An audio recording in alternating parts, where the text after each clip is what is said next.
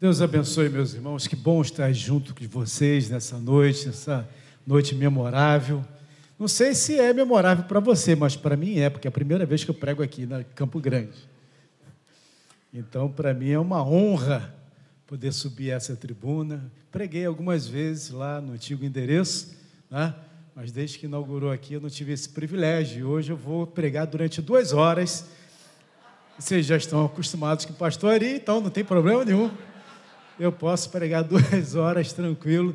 E como é bom ver a igreja viva, a igreja alegre, a igreja glorificando ao Senhor, a igreja cantando, adorando e vivendo os milagres, né? porque aonde Deus está presente, milagres acontecem. E isso é importante, a gente perceber, entender e viver de um Deus que não é um Deus morto, é um Deus que age, é um Deus que transforma, é um Deus que trabalha por nós, é um Deus que faz milagre na nossa vida todos os dias. Você está aqui hoje e isso por si mesmo já é um grande milagre de Deus para a nossa vida. Então eu quero glorificar o Senhor por esse grande momento aqui na presença dEle. Eu quero também agradecer a igreja. Há alguns meses atrás, dia 1 de abril, eu infartei, fui internado, tive que colocar cinco estentes no meu coração, fui completamente desentupido e agora, graças a Deus, eu estou bem, renovado, regenerado, perdi 10 quilos nessa brincadeira Estou tentando não achar esses 10 quilos novo, prefiro ficar sem eles, né? E, e, graças a Deus, eu sei que a igreja orou por mim, intercedeu por mim, e eu quero glorificar a Deus pela vida de vocês, tá bom? Também quero dizer que minha esposa, a mulher mais linda que existe no planeta, né? eu sei que o Rodrigo vai discordar disso, mas ela é, e ela não pôde estar presente. Nós estamos vindo de uma série de atividades muito intensas, é? e, e ela realmente não não conseguiu reunir forças suficientes para estar aqui hoje, mas eu trago um beijo dela, um abraço dela, um carinho da esposa mais maravilhosa que existe na face da terra. Eu estou vivo hoje pela graça de Deus, mas também pela ação da minha esposa. Minha esposa, ela já salvou a minha vida três vezes, literalmente. Né? É, na primeira foi um acidente que eu tive, ela cuidou de mim. No segundo, eu estava no consultório, eu sou dentista, ela é dentista também. Eu estava no consultório tranquilo, trabalhando, entre um intervalo entre um dente, um, um paciente e outro, eu dei, sentei na cadeira, fui dar uma descansada e dali eu apaguei. Se eu estivesse sozinho com a secretária no consultório, eu teria morrido. Eu tive uma síncope vasovagal e eu apaguei, minha pressão foi a 6 por 3 Graças a Deus, minha esposa estava do meu lado, percebeu nas minhas feições que alguma coisa estava errada, e então fez os primeiros socorros, me trouxe a vida novamente. E a segunda foi, a terceira foi no infarto. Eu estava em casa tranquilo, primeiro de abril, fazendo nada, era um sábado, tranquilão, né? uma dorzinha leve no peito, aquela coisinha incômoda, nada demais, não tive dor no braço, não tive dor na mandíbula, não tive nenhuma outra é, é, expressão de, de, de, sintoma, não tive vômito, enjoo, não tive nada. Eu simplesmente passei um pouquinho de dor tal. E eu falei com ela que eu estava um pouquinho enjoado, com um pouquinho de dor no, no, no peito tal. E ela falou: está infartando. Eu falei: como qualquer louca, falas tu, estou infartando nada, estou aqui tranquilo. E ela me obrigou a ir para o hospital e eu fui normal, contra gosto, mas eu fui andando normal, atravessei rua normal, fui normal, cheguei no hospital brincando, conversando tal. Fui para a triagem, falei, ó, estou aqui um pouquinho de dor no peito tal, e fiz o eletro, que é praxe. A médica da emergência olhou para minha cara, me viu bem, olhou para o eletro, viu tudo bem, mandou, falou que ia mandar para casa. Mas como o protocolo pede que todo que entra com uma, qualquer dor no coração passe pelo cardiologista, ela mandou o exame para o cardiologista. E eu estou lá esperando, chega o cardiologista. Posso fazer outra eletro? Eu falei, ih, deu ruim. Fiz outra eletro, aí fiz a taxa de enzimas, deu 9, 10 minutos depois deu 80. Ele falou, não sai daqui mais. Vamos para lá, vai ser internado. Isso foi no sábado, dia 1 domingo de manhã, eu fiz o primeiro cateterismo, levou duas horas não por causa do procedimento, mas porque os médicos estavam discutindo se meu caso ia ser peito aberto ou se eles iam tentar fazer a colocação dos estentes. Fizeram então a colocação dos estentes em uma das artérias estava 100% de entupimento e o, e o espaço de entupimento era tão grande que teve que colocar três estentes em uma artéria só. E aí não teve tempo suficiente de anestesia para eu poder fazer, as outras artérias estavam entupidas, e aí na terça-feira eu fui submetido a outro cateterismo, com outra intervenção de colocação de estente, mas duas artérias.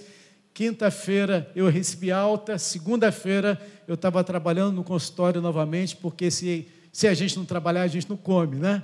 Graças a Deus o Senhor me deu vitória e graças a Deus eu estou aqui. Eu tenho visto um Deus que faz isso com a gente que trata da gente, que faz milagre na nossa vida, né, que restaura a nossa existência. Temos visto coisas extraordinárias de Deus acontecer no meio do povo de Deus. Lá na Vila São Luís, igreja que eu faço parte, que estou pastoreando, tendo a honra de pastorear, temos visto muitos milagres de Deus. A começar pelo nosso querido Marcos Júnior, né? não sei se ele já esteve aqui dando testemunho no batismo também ele deu testemunho, Marcos Júnior morreu e ressuscitou, graças a Deus por isso. Tivemos algumas pessoas que tiveram câncer e foram curadas milagrosamente pelo poder de Deus. Tivemos um caso de uma pessoa que teve ruptura do tendão de Aquiles. Sabe o que é isso? Rompe o tendão do pé aqui atrás e aí não tem jeito, é cirurgia. Não tem jeito para o homem, mas para Deus tem. Em duas semanas, esse homem, sem cirurgia nenhuma, recuperou seu tendão, voltou a andar normalmente, porque Deus que nós servimos é um Deus de milagre. E esse Deus, que é um Deus de milagre, é um Deus que está presente neste lugar. E é um Deus que quer falar o nosso coração nessa noite. Vai falar, e já tem falado, e vai continuar falando. Portanto, prepare o seu coração, prepare a sua alma para aquilo que Deus vai falar na sua vida nessa noite. Amém?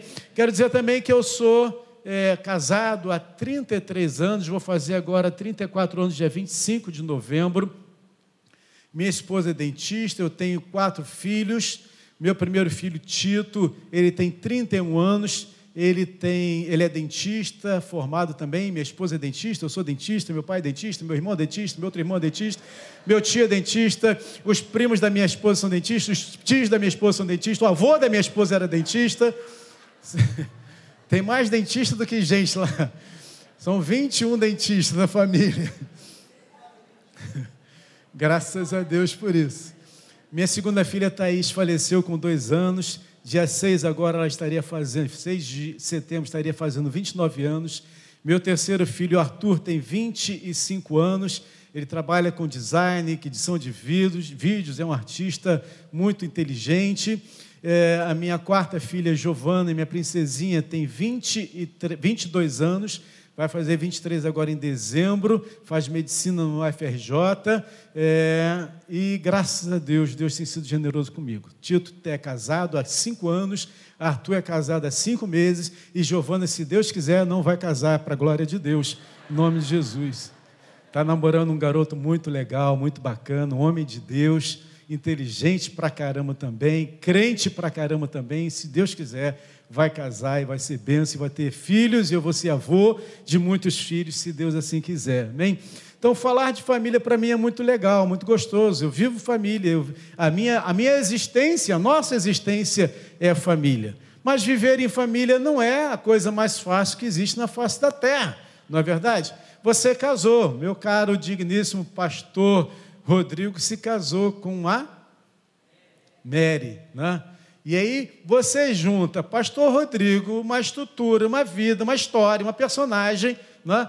com uma outra pessoa completamente distinta, separada, criada de um jeito completamente diferente. Aí você junta dois indivíduos completamente de, diferentes dentro de um mesmo quarto, dentro do mesmo ambiente.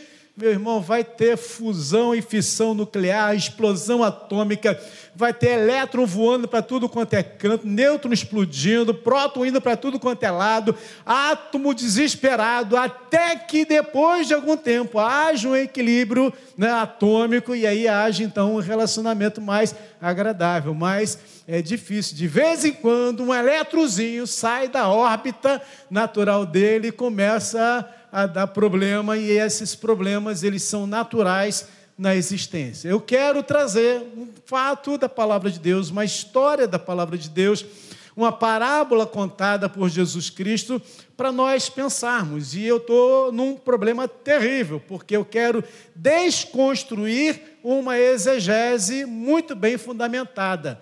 E desconstruir uma exegese numa igreja como essa aqui, Campo Grande, que tem pastor Ari, né, o teólogo dos teólogos, que tem pastor Rodrigo, o homem da palavra bendita, que tem esse multidão de pessoas aqui formada no IBM da Maranata de Campo Grande, que é o mais famoso, mais estruturado, o mais inteligente IBM de todas as Maranatas. Eu falo isso gravando porque eu sei que aqui em Campo Grande não é, é uma igreja fundamentada no conhecimento, no estudo da palavra de Deus. Então, desconstruir uma exegese é um desafio. Então, já começa a orar por mim, para Deus ter misericórdia de mim, para eu não falar nenhuma heresia aqui diante de vocês. Então, abra a Bíblia Livro de Lucas, capítulo 15.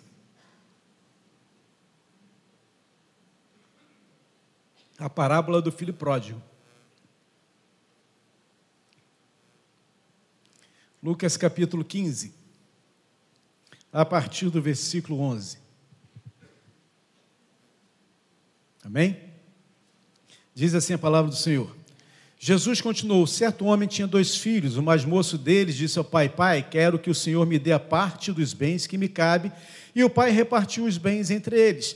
Passados não muitos dias, o filho mais moço, juntando tudo o que era seu, partiu para uma terra distante, lá desperdiçou todos os seus bens, vivendo de forma desenfreada. Depois de ter consumido tudo, sobreveio àquele país uma grande fome e ele começou a passar necessidade. Então foi pedir trabalho a um dos cidadãos daquela terra, e este o mandou para os seus campos a fim de cuidar dos porcos. Ali desejava alimentar-se das alfarrobas que os porcos comiam, mas ninguém lhe dava nada. Então, caindo em si, disse: Quantos trabalhadores, meu pai, têm pão com fartura e eu aqui morrendo de fome? Vou me arrumar, voltar para o meu pai e lhe dizer: Pai, pequei contra Deus e diante do Senhor, já não sou digno de ser chamado de seu filho, trate-me como um dos teus trabalhadores. E arrumando-se foi para o seu pai. Vinha ele longe quando seu pai o avistou e compadecido dele, correndo, o abraçou e beijou. E o filho lhe disse: Pai, pequei contra Deus e diante do Senhor, já não sou digno de ser chamado seu filho.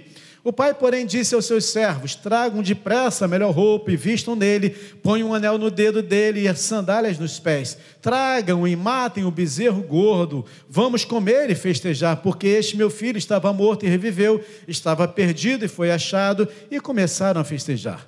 Ora, o filho mais velho estava no campo. Quando voltava, ao aproximar-se da casa, ouviu a música e as danças. Chamou um dos empregados e perguntou o que era aquilo.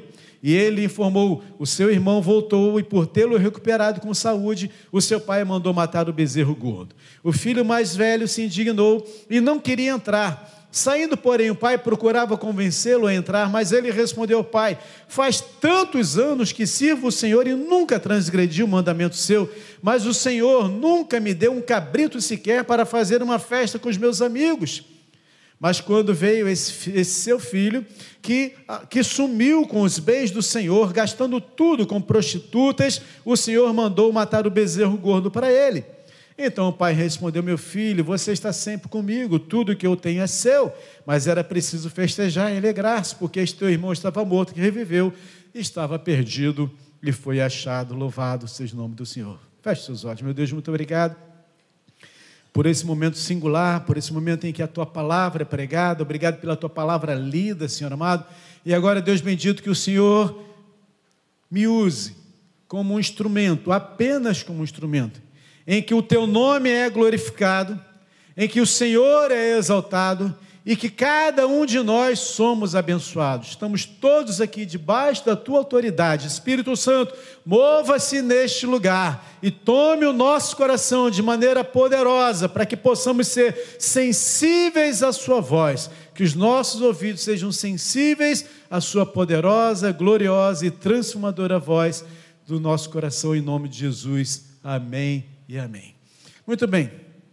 Todos nós sabemos que esse texto faz parte de um conjunto de parábolas que Jesus está ensinando para o povo de Israel a respeito de algumas questões importantes para os fariseus e para aquele povo e também para nós. Todos nós também entendemos e fazemos a referência exegética de que esse homem e seus dois filhos representam Deus e representam os dois filhos comportamentos, posturas que nós né, membros da Igreja de Cristo, membros da Igreja de Deus, podemos tomar em relação àquilo que Deus nos dá, aquilo que é direito nosso, aquilo que faz parte da nossa herança. Enfim, essa é a exegese normal. A gente constrói a figura do Pai na figura de Deus e constrói a figura dos filhos na nossa, nossa postura, nosso comportamento em relação à palavra, à, atitude, à vivência na igreja, na casa de Deus. Eu quero desconstruir isso. Por quê? Por que, que eu quero e posso desconstruir? Primeiro, porque não é um conteúdo dogmático, não é algo que a gente tenha como dogma específico, é uma história, e toda história pode ser reinterpretada. Eu não posso pegar um texto, por exemplo, que fala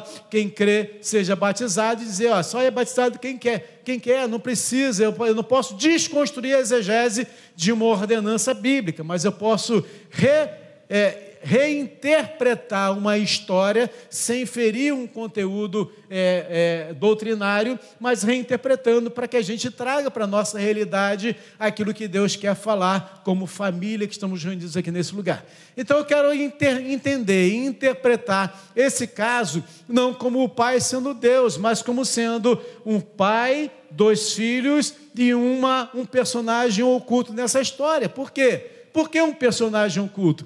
Porque se você tem um pai e você tem dois filhos, até onde eu sei, é necessário ter uma mãe também presente. Né? Se você não tem uma mãe, não tem como você ter filhos. Graças a Deus por isso. Porque se só houvessem homens, o mundo seria muito fedorento, muito triste, muito esquisito. Então, glória a Deus pelas mulheres, pelo cheiroso que vocês são, pelo odor agradável que vocês trazem para nós, não é? Para nós, homens, é muito importante vocês existirem. E na história, a gente não pode desconstruir sem entender que existe também a realidade de uma mulher. Eu quero passar de personagem em personagem, trazendo a alusão aos processos de relacionamento que nós vivemos. Eu posso tirar isso daqui, meu caro senhor responsável pelo, pelo som, eu quero só chegar aqui para trás, porque fica. Eu sou meio chato. Tá bom aqui, tá bom aqui. É porque eu olho para lá e esse troço fica na minha frente. Só por isso. Eu estou vendo meu maestro ali preferido e o microfone estava na cara do maestro. Falei, como é que eu vou ver o maestro desse jeito? Não dá. Não é? Então eu quero desconstruir, mas trazendo essa relação de relacionamento para cada um de nós. Eu quero trazer essa mensagem fazendo alusão aos problemas de relacionamento que todos nós temos no casamento. Como eu já falei, viver uma realidade de família e de casamento não é algo fácil de fazer, é algo conflitante, algo que traz os seus desafios. Os desafios nós precisamos entendê-los muito bem. Eu sou da área de saúde, sou dentista formado há 36 anos e eu tenho certeza absoluta que você também vai entender o que eu vou falar, porque todas as vezes que você precisa fazer um tratamento, para que seja feito um tratamento, é preciso que haja uma, primeiro, um diagnóstico do tratamento, segundo, uma exposição da doença e terceiro, uma medicação apropriada para que essa doença seja curada. Eu lembro que uma vez eu caí de, uma, de um andaime, eu fui pegar uma pipa para um, uma criança, eu já era jovem, eu nunca soltei pipa na vida, mas a criança estava chorando e eu subi num andaime de uma construção de uma igreja católica para pegar a pipa que estava lá em cima e eu caí lá de cima. Né? E vinha ralando as costas todas. Lógico, fui para casa tal, e aí minha mãe me viu, minha mãe muito calma tal, né? É, para dizer o contrário, né? toda mãe que vê filho já fica meio que desesperado, né? E ela viu minhas costas todas raladas e começou a limpar o machucado, né? Vamos fazer o que tem que ser feito. Vamos passar aqui uma água oxigenada, dar uma limpada, para depois botar o curativo, aquela coisa toda. E quando ela estava passando a água oxigenada, eu estava gritando desesperado. E ela mais nervosa ainda ficava, porque a água oxigenada não dói. Só que eu estava gritando desesperado. Quando ela foi ver, ela estava passando acetona nas minhas costas. Fato é que no dia seguinte eu estava curado. Mas para você promover cura, muitas vezes você tem que expor a ferida.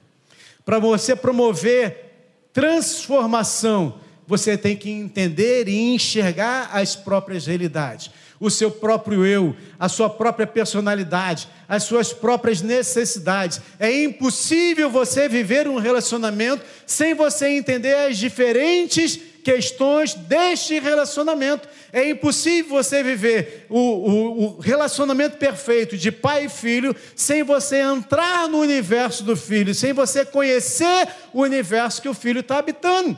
Porque entenda, eu e você, com uma certa idade, eu tenho 58 anos, nós estamos extremamente distantes do pensamento, da realidade, da visão de um adolescente atual. O adolescente atual ele está muito além do, da, da, da, do nosso próprio conhecimento. Eu tive que investir na minha vida para conhecer os meus filhos. Eu tive que entrar no universo dos meus filhos para entender a maneira como eles enxergavam o mundo. Eu tenho um filho, que é o Arthur, muito voltado pela, pela, para as artes, que, que na sua adolescência, ele, ele, o mundo dele eram os desenhos japoneses, eram a, a, aqueles animes, aquelas coisas todas. Eu tive que entrar no mundo do anime, eu tive que conhecer os personagens, eu tive que penetrar na história dele para eu poder conhecer a, a verdade dele, enxergar o mundo como ele enxergava, para que eu pudesse trazer ele para perto de mim. Mas era preciso haver este tipo de investimento. Então vamos caminhar nessa história para que a gente possa ver diferentes formas de, de, de, de, de, é, é, de da, dos conflitos que podem haver nos relacionamentos, para que a gente possa, identificando esses conflitos, trazer tratamento, cura de Deus para a nossa alma nessa noite. O primeiro personagem então, que eu quero descrever, dissecar para você e para mim hoje, é exatamente o personagem oculto, que é a mulher. Evidentemente, a história não fala dessa mulher. Mas como a gente entende, e eu estou desconstruindo o critério, a, a, a história, eu quero trazer o entendimento de que havia uma mulher nessa história. O que poderia ter acontecido com ela por ela não ter sido citada? Evidentemente que a gente entende, na cultura da época, as mulheres não eram citadas, Jesus não se preocupou com isso, mas eu quero então trazer uma realidade. Ou esta mulher morreu em algum momento da história, depois de ter dado seus filhos, ou ela era uma personagem completamente distante, afastada, apagada, uma pessoa que não se envolvia com seus filhos e não se envolvia com, o seu marido.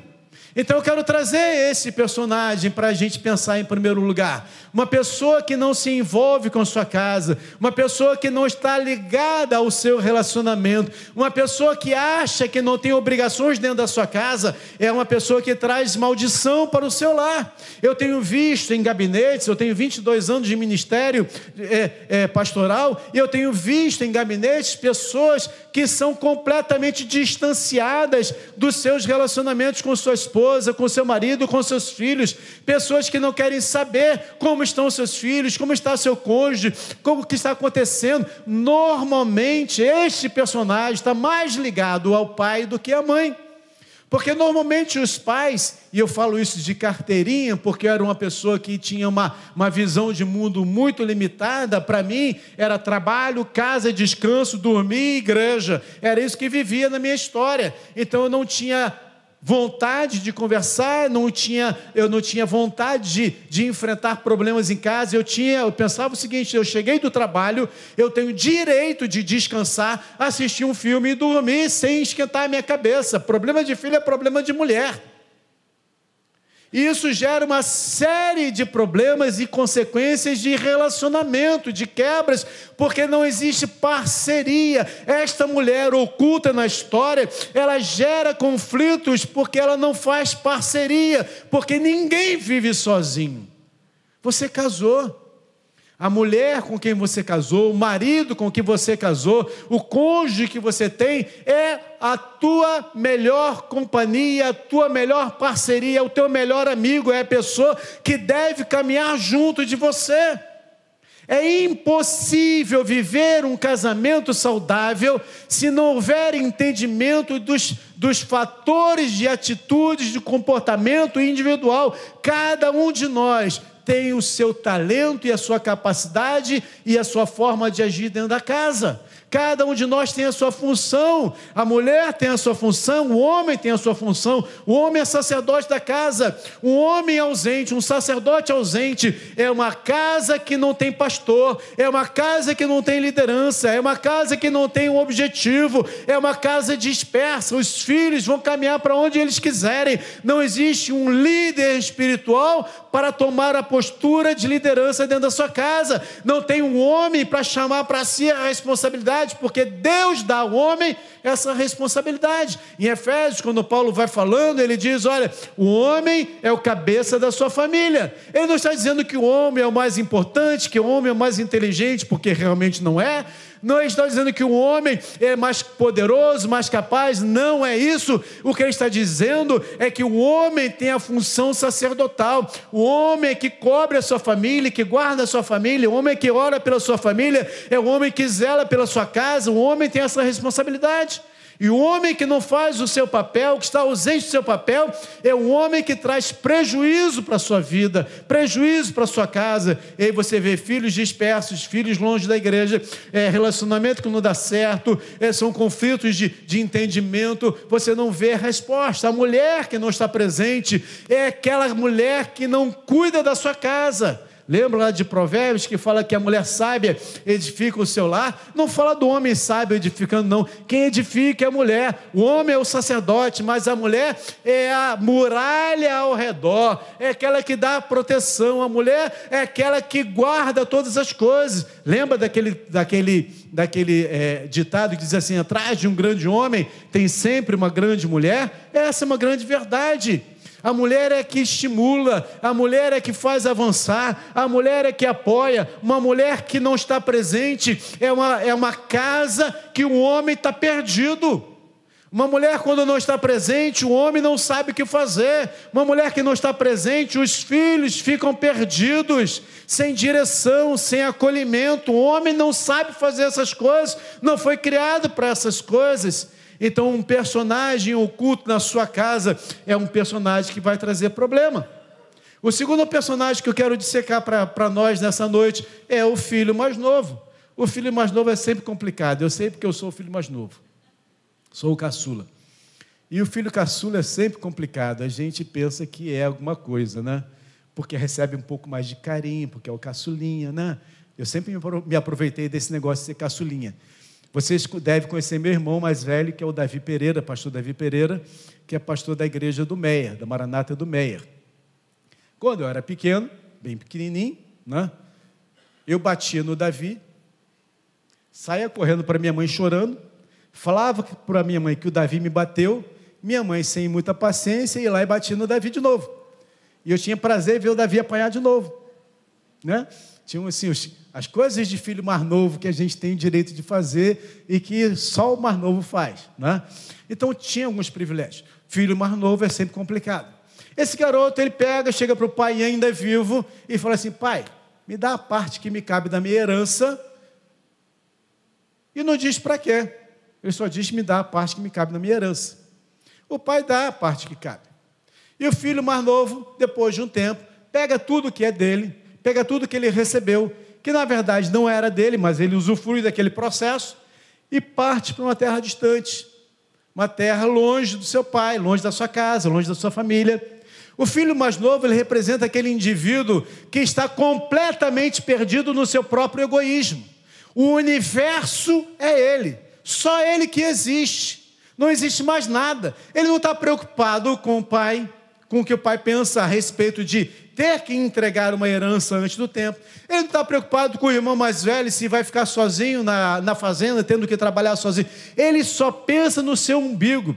O universo dele é é, egocêntrico, ele só sabe que ele precisa aproveitar tudo de bom, ele não consegue olhar para outra pessoa e entrar no universo dessa pessoa. É aquele indivíduo que olha para a esposa e não tem paciência de lidar com a esposa, olha para o filho e não tem paciência de lidar com o filho, porque ele já tem os seus próprios problemas.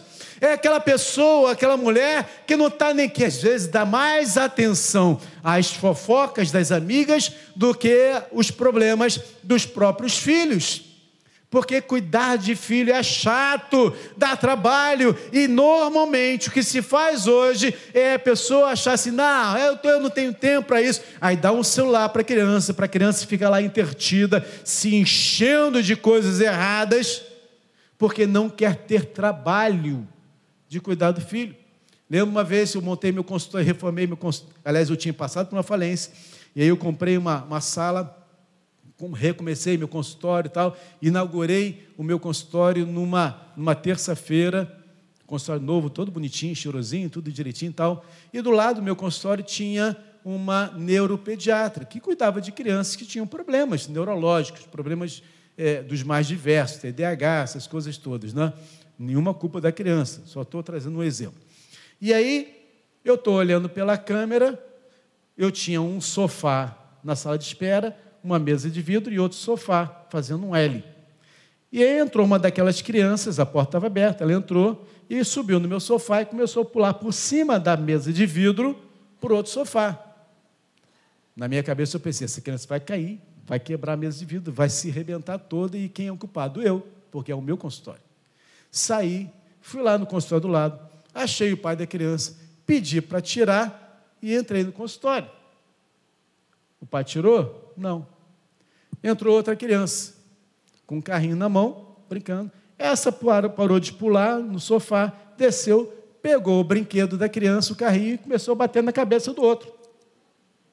Aí eu falei, piorou. Aí fui lá, peguei o pai, trouxe, falei, tira sua criança agora daqui. Aí ele foi tentar tirar. A criança começou a bater na cabeça do pai. Aí o pai deixou a criança ali. Não tinha que fazer. Não quis fazer. Não quis tomar atitude. Porque provavelmente esse pai estava achando assim: eu não quero perder meu tempo com isso. Já estou trazendo essa criança aqui para o médico, o médico que deu um remédio, o médico que se vire, a medicação que, que, que resolve o problema. Ele não estava aí ele não estava preocupado com o filho, ele não estava preocupado com o relacionamento, ele não queria saber de nada. Normalmente, o filho mais novo não representa o filho mais novo, mas representa todo aquele indivíduo familiar que não está preocupado com o outro, porque quando você está em família, a tua preocupação é o outro. O amor não trata de si mesmo, o amor trata do outro. Amor que trata de si mesmo é paixão, a paixão é egoísta. O amor trata do outro, o amor é outrocêntrico, o amor pensa no outro, o amor tudo sofre, tudo crê, tudo espera, tudo suporta. O amor vale pelo outro, o amor faz com que o outro seja feliz. Então, o homem ou a mulher que não ama o seu cônjuge é uma pessoa egoísta que só quer saber dos seus bens, dos seus benefícios, dos seus prazeres, ele quer curtir a vida, ele não quer perder tempo com conflitos, ele não senta para discutir, ele não senta para conversar, ele liga a televisão, ou ela liga a televisão, ou ela vai para o shopping e quer se desligar do mundo, ela não aguenta mais. E esquece que se você sentar e conversar, você resolve problemas mas se você deixar de lado, o problema aumenta cada vez mais. Tenho visto pais que não conversam com seus filhos, que não querem ouvir os seus filhos. Entenda, os seus filhos têm uma visão de mundo diferente da sua. E os seus filhos têm direito de expressar a sua vontade.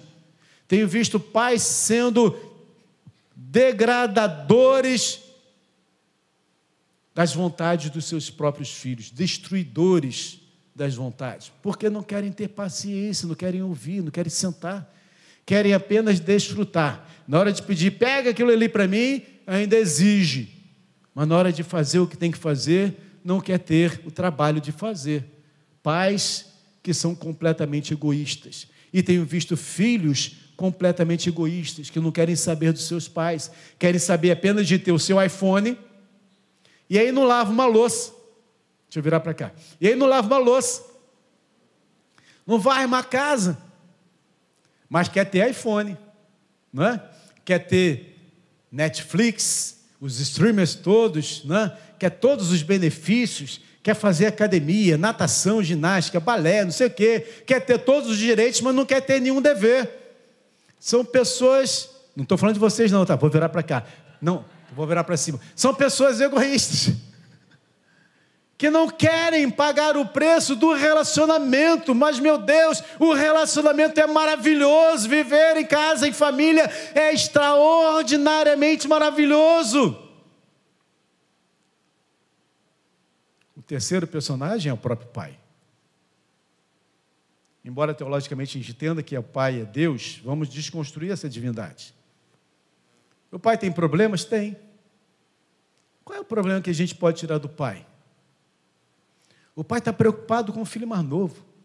O filho mais novo foi embora, partiu. E agora, onde está meu filho mais novo? Onde está meu filho mais novo? Mas e o filho mais velho? Qual é a atenção que o pai está dando para o filho mais velho? Ah, não, o filho mais velho já está trabalhando, está lá vivendo a vida dele. Existem pais, existem pessoas que não conseguem enxergar os personagens distintos da sua própria casa, da sua própria família. Que não olham com carinho todos os universos, porque cada um tem o seu próprio universo. Existem pais tão focados, a Bíblia já fala sobre diversos desses pais que amam mais um do que o outro, que dão mais atenção a um do que o outro. Já... Não, pai de Jacó, Isaac. Isaac amava Jacó. Não, Isaac amava Esaú. Me ajuda aí, mano. Deixa eu errar com o nome, não. Isaac amava Esaú. Isaac amava Esaú. Eu tenho problema com o nome, meus irmãos. Eu, outro dia eu chamei minha, minha filha Giovana de Juliana. Então, assim, se eu chamo minha filha de Juliana, me perdoe com os nomes. Isaac, Isaac amava Esaú. Rebeca amava Jacó. Olha o conflito armado aí. Ah, mas isso foi lá nos patriarcas, isso acontece hoje. Pais que dão mais atenção a um filho do que o outro. Pais que dão mais atenção ao filho do que ao cônjuge. Pais que dão mais atenção às circunstâncias do que os próprios filhos. Todos os nossos filhos vivem os seus próprios conflitos. Eu tive que entrar no universo de cada um deles, quatro deles. A minha filhinha, com um ano e oito meses, faleceu. Mas ela tinha os seus probleminhas. Ela era um temperamento forte para você ter uma ideia, com um ano e dois meses ela já conversava com a gente, dialogava, trazia assuntos, tinha um temperamento forte. De vez em quando ela ia lá no, no vaso sanitário, botava a cabeça, jogava água, ah, que calor. é, tinha seu temperamento forte, cada um deles tinha sua história.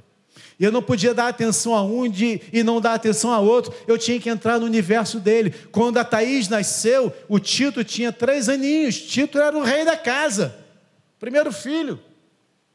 E aí o que, que eu tive que fazer? A Lília agarrou a Thaís e eu agarrei o Tito. Ficava com ele o tempo inteiro, brincava com ele, rodava com ele, fazia o que ele precisava. Para quê? Para ele não ter ciúme da irmã. Minha vontade era agarrar a Thaís, mas eu tinha que agarrar o Tito, porque agora era minha hora, minha hora, meu momento de olhar para o outro filho, que geralmente é descartado. O filho mais velho, quando nasce o outro, o filho é descartado, ele é abandonado. E assim vai crescendo também. Eles são descartados. O filho que dá mais problema é o filho que recebe mais atenção. E aí sabe o que acontece com o outro filho?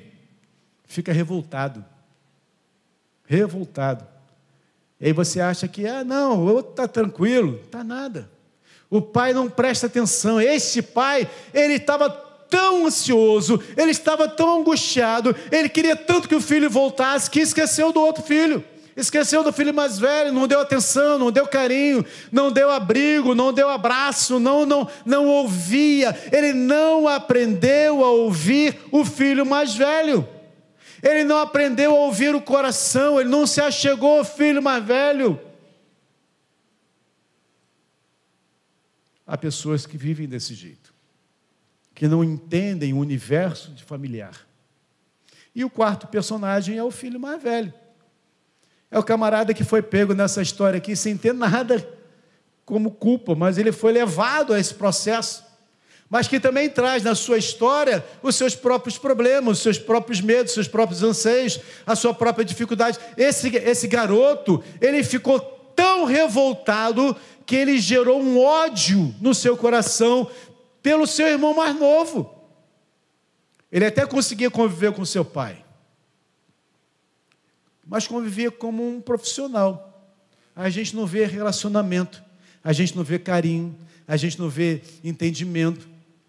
Tanto que esse garoto, ele reclama, mas pai, eu estou aqui trabalhando para você a vida inteira e você nunca me deu nenhum cabrito. E pai, mas por que você não pediu? Eu não pedi porque eu não pedi, sei lá, não tive acesso, você não deu atenção. Mas por que você não chegou? Ah, porque eu estava com raiva, eu não sei. O filho não sabe, mas ele gera raiva no seu coração. Quantas vezes nós estamos dentro de casa e os nossos filhos estão com o coração cheio de ódio, você não consegue chegar mais perto dele. Ele já está transbordando, destilando ódio porque ele nem sabe por quê. Ele foi levado a esse processo, consequências de atitudes erradas, de comportamentos errados, de reações erradas de cada um de nós. Ele foi levado a esse processo de raiva, de ódio. O filho mais novo chega em casa e fala assim: Pai, eu pequei, me perdoa. O pai abraça o filho, perdão acontece. A festa acontece, aliança, roupa, sandália, bezerro gordo, tudo para o filho mais novo. E o filho mais velho? Qual a história dele? Sabe o que, que me chama a atenção nessa história? É que nesses personagens, a gente não vê o que acontece com o filho mais velho. O pai fala: Vão, filho, vão, mas a Bíblia não, não termina, a história não termina o que aconteceu. O que, que aconteceu? O filho mais velho voltou para casa? O filho mais velho perdoou o irmão mais novo? O filho mais velho conseguiu reatar um relacionamento de amizade, carinho, de respeito com seu pai? O que aconteceu com a história? A verdade é que eu entendo que Deus permitiu que a história não terminasse, porque a verdade é que a história continua ainda nas nossas vidas.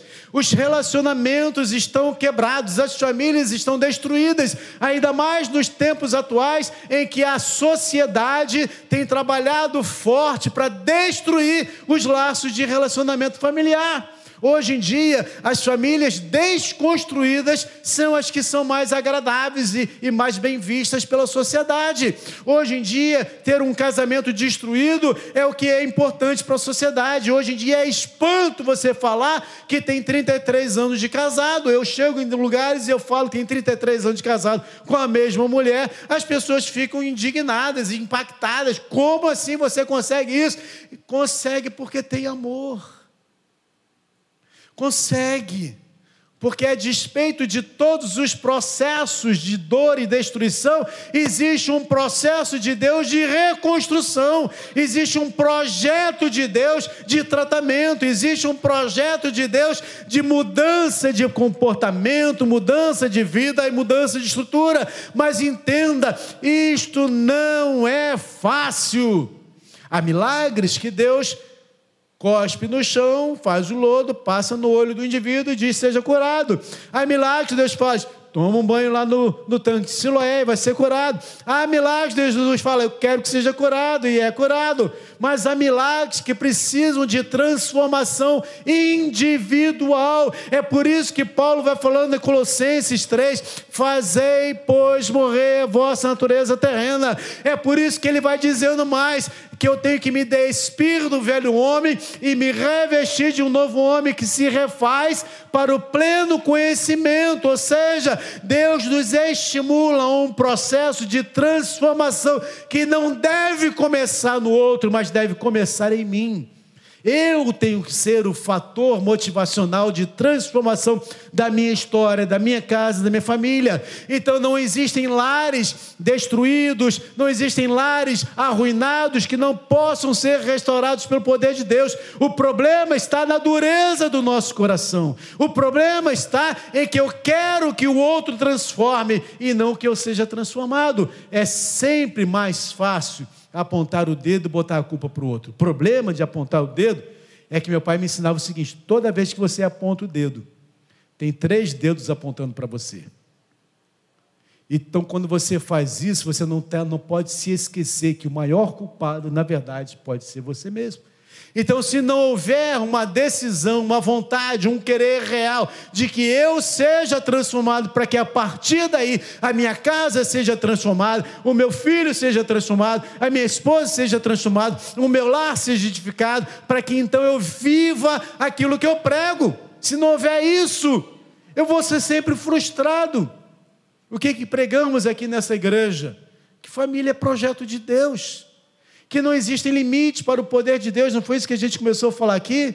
Não existe limite para o poder de Deus, Deus pode fazer todas as coisas, mas eu preciso me posicionar. Quando Jesus chega e chama o Bartimeu, o filho de Timeu, e pergunta para aquele cego: O que queres que eu te faça? Ele não estava sendo ignorante, nem arrogante, nem prepotente, nem querendo causar algum tipo de confusão. Ele estava querendo que aquele homem identificasse o seu próprio problema.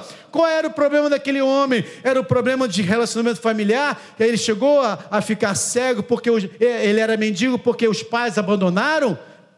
Ele tinha um pai, Timeu era pai dele. Por que, que o pai não cuidava dele? Qual era o problema daquele homem? Ele precisava restaurar a sua vida, porque um dia ele via e perdeu aquela vista. Ele precisava voltar a caminhar no caminho, porque agora estava só sentado à beira do caminho, e é necessário que nós caminhemos com Cristo, porque Cristo é o caminho. Qual é o, qual é o problema daquele homem? Qual é o teu problema? Enquanto você ficar olhando para o problema do outro, você não enxerga a sua própria necessidade. Quando eu estava para me formar, eu fiz um estágio no Instituto do Câncer. No primeiro dia do estágio, eu cheguei lá, o professor me levou para fazer uma avaliação em um paciente.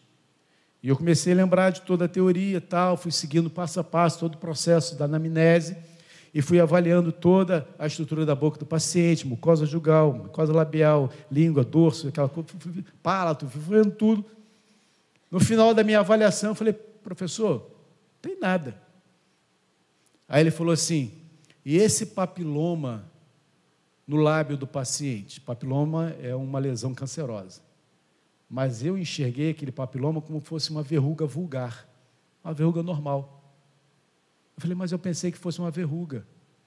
Aí ele falou assim: a gente só enxerga aquilo que a gente conhece. E eu trouxe isso para a minha vida. A gente só enxerga aquilo que a gente conhece. Mas para a gente conhecer, a gente tem que expor expor as nossas próprias falhas. O processo de cura consiste em você olhar para a sua doença e curar a sua doença. Durante muitos anos eu precisei ser curado e eu não enxergava isso. Eu trouxe para o meu casamento uma série de problemas porque eu não enxergava que eu estava doente, que eu precisava perdoar, que eu precisava curar a minha alma, que eu trazia coisas do meu passado que precisavam ser tratadas. E minha esposa, em um momento, tinha nove anos de casado, ela falou assim: Eu vou me separar. Por quê? Porque eu não te conheço. Você não me conta quem você é. Eu estou dormindo com um estranho, eu não sei quem você é, você não conversa, você não fala comigo, você não diz o que, esse, que passa no seu coração. Para eu não perder minha esposa, eu comecei a falar. E quando eu comecei a falar, eu comecei a expor os meus dramas, os meus medos e os meus traumas. E minha esposa, com muita sabedoria, ela foi cuidando de cada uma dessas necessidades. Até na última, ela falou assim: você precisa perdoar.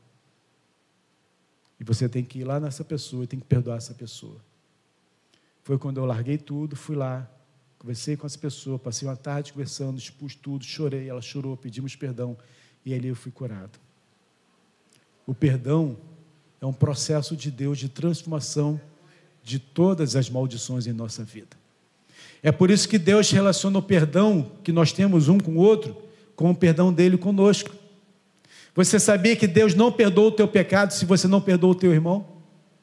Você sabia que você não pode chegar à presença de Deus se você estiver com seu coração machucado ou souber que teu irmão tem alguma coisa contra você? Você não pode adorar a Deus sabendo que teu irmão tem alguma coisa contra você?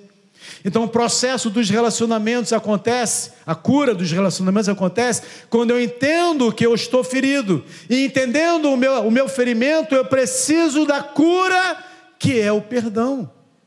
O perdão é um processo de renovação da alma. Assim como um réptil precisa tirar a sua pele antiga para poder crescer, desenvolver, amadurecer eu preciso tirar minha capa, como aquele Bartimeu tira a sua capa, joga fora, expõe as suas imundícies e vai até Jesus e diz: Eu quero, eu quero voltar a ver. Eu quero tornar a ver. E nessa noite aqui há pessoas que precisam tornar a ver a sua vida por um novo ângulo, por um, no, novo prisma, uma nova forma.